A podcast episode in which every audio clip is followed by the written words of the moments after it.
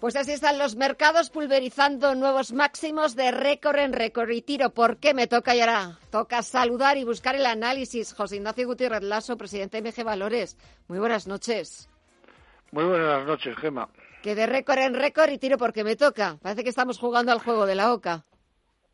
Sí, bueno, en Estados Unidos eh, evidentemente estamos ya otra vez casi, casi, casi en récord absoluto histórico y el Nasdaq está imparable. El Nasdaq, eh, bueno, porque los resultados además de las tecnológicas son, la verdad, un poco espeluznantes, porque es que eh, siguen, siguen subiendo.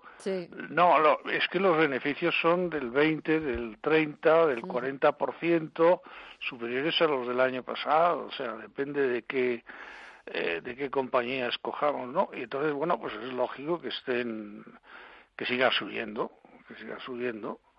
Y, bueno, y esas son las novedades, porque en cambio en Europa prácticamente no ha habido nada después de las subidas importantes de la semana pasada, pues ha estado bastante tranquila la, la sesión, así de sencillo. Y se ve que las bolsas europeas están ah, fundamentalmente guiadas por, por el catalizador es simplemente el proceso de vacunas. Y a medida que se ve que el proceso de vacunas avanza y que disminuye de, alguna forma eh, los contagios en toda Europa, bueno, pues entonces los mercados suben, así de sencillo. ¿Por qué? Bueno, pues porque se van eliminando trabas a la actividad, y, eso siempre es positivo para la economía y para las bolsas. Pero la, eh, la clave, la llave de los mercados europeos sigue siendo el proceso de vacunación, así de sencillo.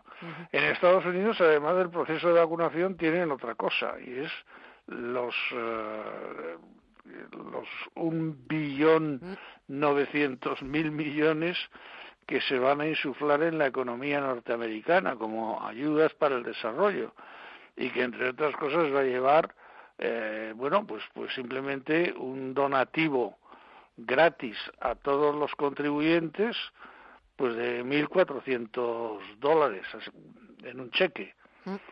cosa que no se ha hecho nunca en Europa por ejemplo pero en Estados Unidos esto ya es la segunda vez que se hace en esta crisis.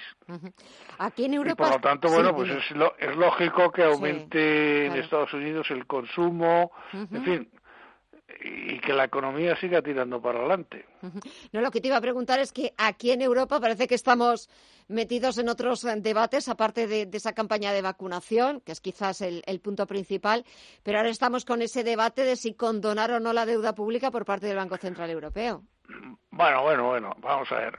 O sea, locuras se le pueden ocurrir a cualquiera.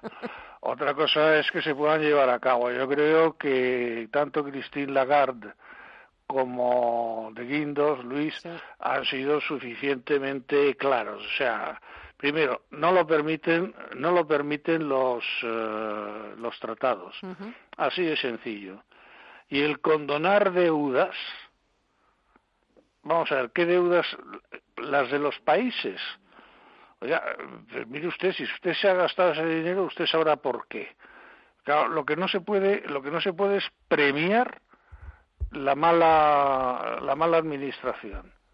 Claro, no es extraño que eso haya salido de Podemos y del Partido Socialista, porque tampoco pueden presumir de una buena administración lo cual, pues lógicamente lo que hace es simplemente ponernos en evidencia ante Europa, eh, sobre todo en un momento muy delicado en el que tenemos que recibir 140.000 millones. si empezamos a decir, hombre, lo que habría que hacer es no devolver lo que nos prestan antes de que nos hayan dado los 140.000 millones, de los cuales 72.000 hay que devolverlos, pues hombre, no creo que sea precisamente inteligente, pero es que nunca, vamos, nunca he pretendido que el, gobierno que nos gobierna sea inteligente, o sea que las cosas como son. Pero claro, uh, Christine Lagarde y el Banco Central Europeo han salido, entre otras muchas cosas, porque automáticamente la deuda se movería hacia el, Banco de España.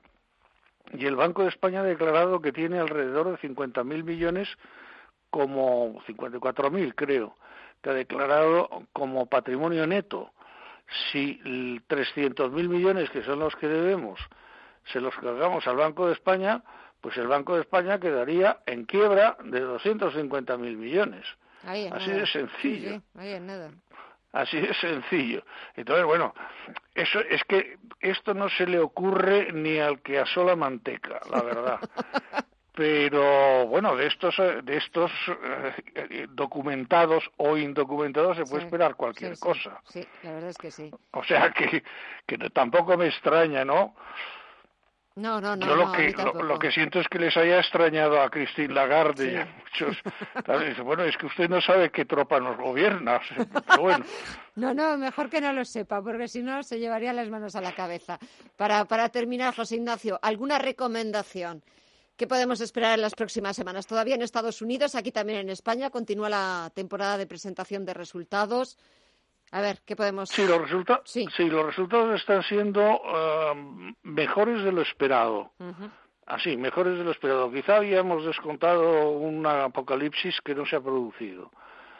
Uh, digo empresarialmente.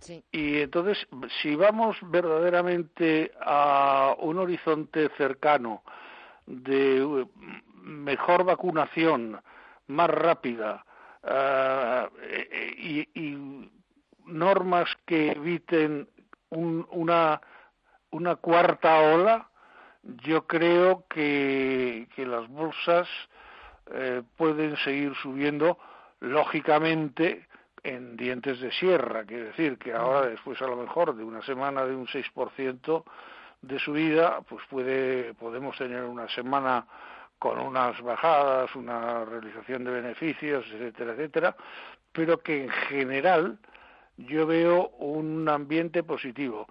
¿Qué sectores? Pues fundamentalmente los sectores, digamos, que son eh, que son eh, sectores de vamos de crecimiento, es decir, sectores fundamentalmente ahora mismo los cíclicos, pues son los de materias primas, los de industriales, son también eh, compañías de seguros, por ejemplo en España pues Mafre está bastante barata, eh, hay otros como, ArcelorMittal, que es, de otro sector, etcétera, etcétera. Hay, hay muchas cosas que comprar.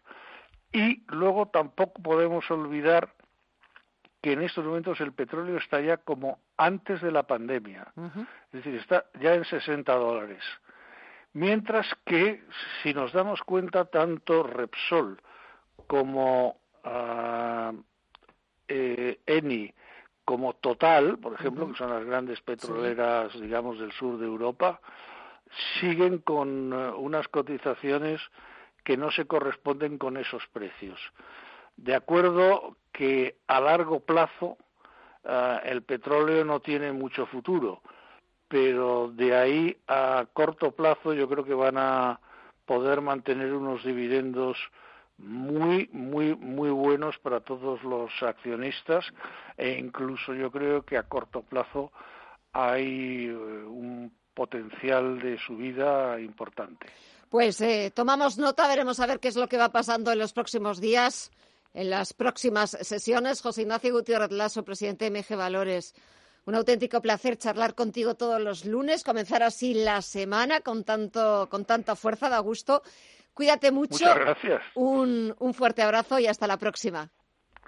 Igualmente, igualmente, Gema. Hasta la próxima.